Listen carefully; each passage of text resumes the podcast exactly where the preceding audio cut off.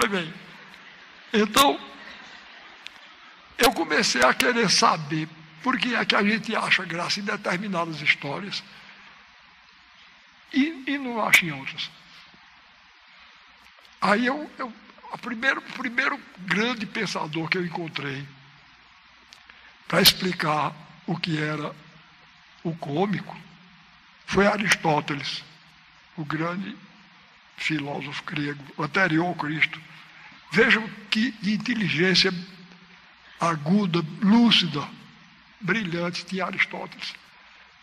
Ele definiu o cômico como sendo uma desarmonia de pequenas proporções e sem consequências dolorosas. Repare, uma desarmonia. Bom, bem, eu vou contar uma história a vocês, eu não sei se vocês conhecem, não sei se já, alguém aqui já me ouviu contar, dos dois cegos que foram passear num bote. Diz que eram dois cegos. Um era cego dos dois olhos e era muito forte. O outro tinha um olho bom, mas era magro, quase paralítico, mole. Aí um dia um chamou o e disse, vamos dar um passeio de bote. O outro está doido, rapaz, a gente desse jeito. Ele disse, não, você que é, é forte, rema, e eu tenho um olho, eu, eu vou ali no, no leme, não é? Aí disse, então vamos. Aí foram contar. Aí começaram no, no domingo, entraram no bote e o, o forte remando e o, o caolho lá. Aí quando ele, ele estava já no alto mar, o cego forte, o cego dos dois olhos, puxou, deu um puxado assim, o remo escapuliu e furou o olho bom. Aí quando ele furou, aí ele disse pronto. Quando ele disse pronto, outra pessoa que tinha chegado desembarcou. Bom, agora me diga por que é que a gente acha graça no diabo de uma história dessa. Né? Uma história horrorosa. Não é?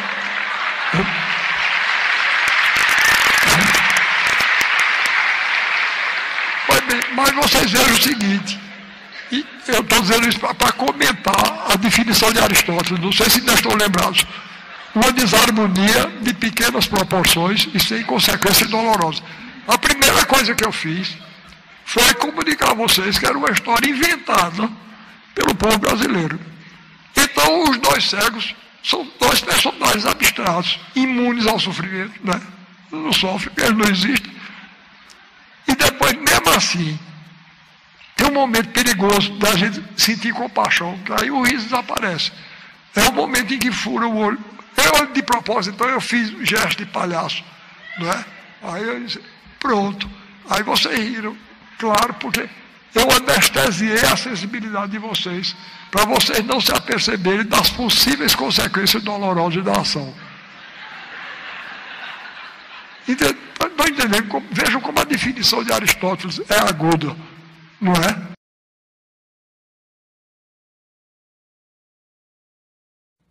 Mas para a gente chegar na essência do cômico, a gente precisa de muitos pensadores.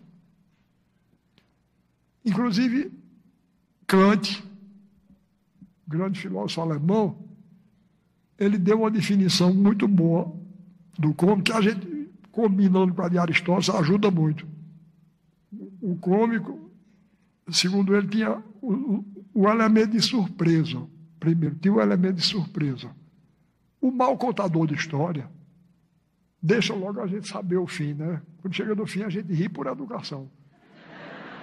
É? Esse elemento de, de, de surpresa de, de, Kant dizia.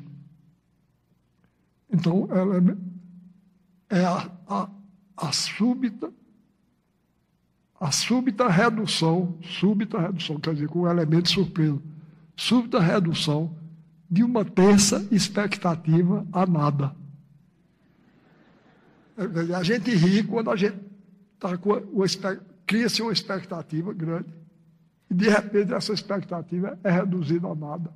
A gente então ri. Eu, recentemente eu estive no pastoril no Recife e o velho, o velho de pastoril, tirou uma brincadeira lá que é isso mesmo. Ele foi apresentar a, as pastoras dele. Botou cinco moços assim. Disse: Essas são minha, minhas pastoras e eu vou dizer o nome delas: Pata, Peta, Pita, Pota e Creusa. A gente cria a expectativa não é de.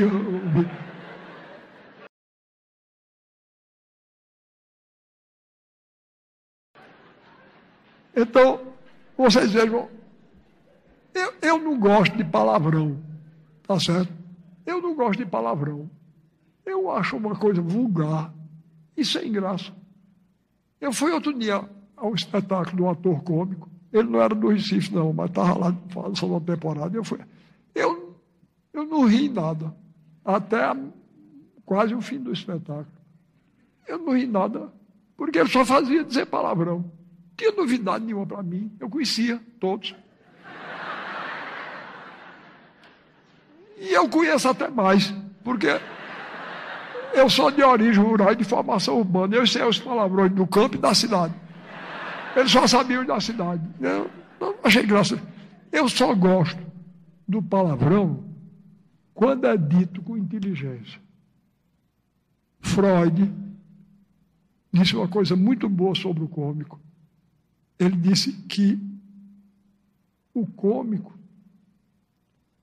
é a revelação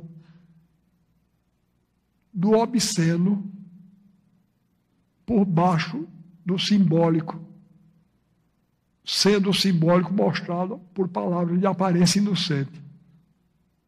Repare, repare como isso é, é curioso. Então, eu vou, eu vou, eu vou, uma, vou contar uma pequena história nordestina e brasileira para vocês verem o exemplo típico da, da, da teoria de Freud. Então, o pessoal conta que numa feira do sertão, no Nordeste, Estava um profeta que ganhava a vida profetizando as coisas dos outros, né? A vida dos outros. Aí chegou um sujeito implicante, disse: Isso não é verdade, não, isso é charlatanismo.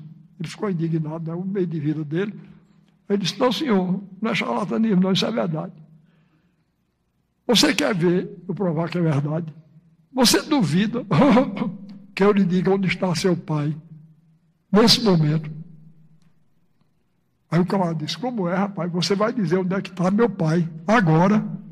Ele disse: É. Ele está, se você disser, eu acredito. Onde é que está meu pai?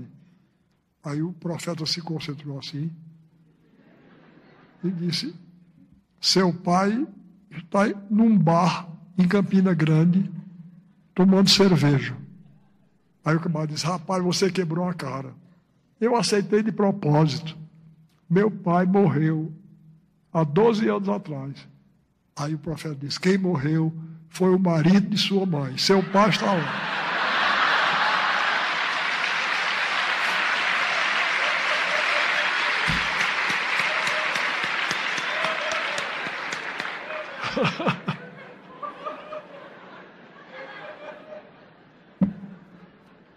Então, repare, já passei a vocês Três definições, não é? O cômico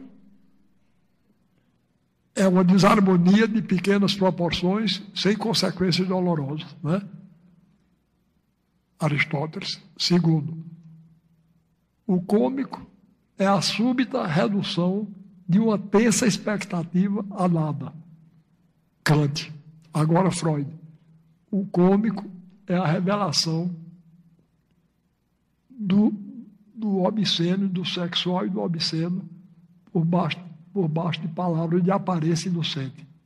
Não é? Então, é, vocês por aí já têm uma medida de como é interessante o estudo da filosofia da arte. É? Estamos aqui vendo a teoria do cômico.